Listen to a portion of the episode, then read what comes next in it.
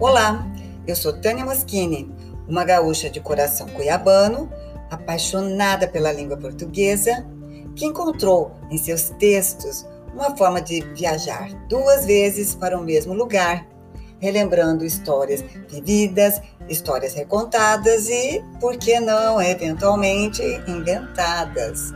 Então, com uma boa pitada de bom humor, toda segunda-feira eu vou estar aqui contando as viagens pelo mundo, casos de família e amigos, e passando por algumas dicas sobre livros, sobre filmes e, claro, já que é um tema que me dá prazer, falando também da nossa tão temida, mas tão importante língua portuguesa. Mas quanto a isso, não se preocupe. Eu vou simplificar o máximo possível e tratar apenas de questões práticas que interferem no nosso dia a dia. Seja muito bem-vindo.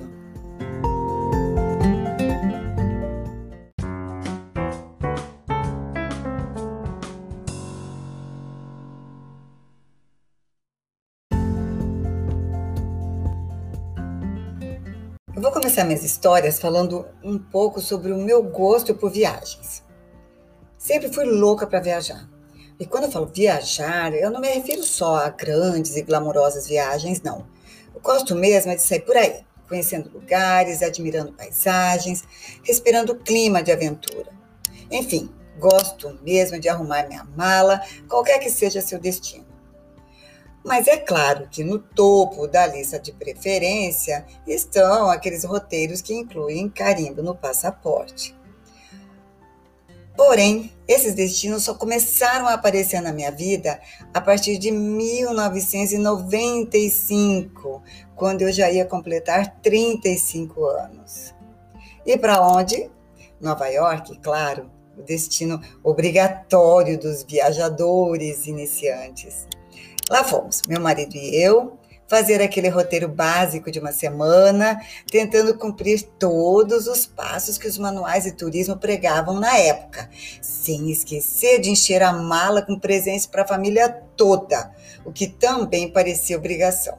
Não sei porquê, mas parecia. Que bobagem. Bem, a viagem para Nova York deu o start para nós. A partir daí, percebemos que não era tão difícil assim viajar para o exterior.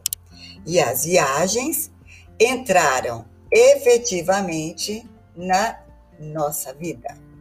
Sempre tranquilas, sem grandes gastos, sem glamour, sem restaurantes chiques e caros, com motivação apenas de conhecer, passear, é, repor nossas energias longe da rotina e principalmente namorar, né? Curtir a companhia do outro, coisa que a rotina muitas vezes nos impede de fazer. Eu confesso que sempre acho que viajo pouco.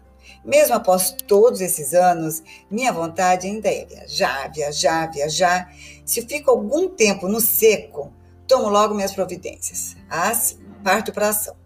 E como sou uma pessoa organizada, pelo menos no que me interessa, claro, né? Os pontos dos programas de milhagem estão sempre disponíveis. Eu tenho na minha mente sempre dois ou três roteiros prontos para colocar em prática assim que der. Minha estratégia de convencimento funciona assim, ó. Proponho ao meu parceiro a primeira alternativa Logicamente, é minha opção número um.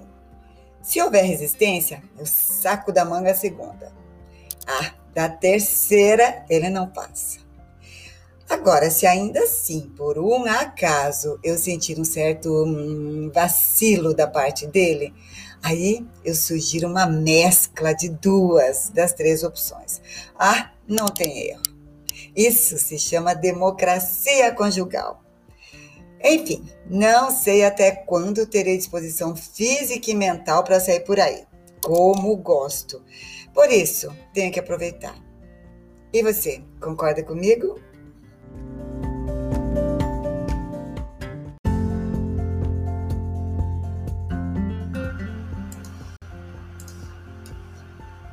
Quer mais dicas de português, ajuda na revisão de textos e viajar comigo por essas e outras narrativas?